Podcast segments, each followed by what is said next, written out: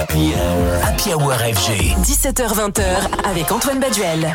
Il suffit parfois d'un titre pour lancer une carrière. C'est le cas du jeune anglais Casso qui a sorti récemment le tube Prada, un titre qui squatte le top des charts en Grande-Bretagne depuis près d'un mois.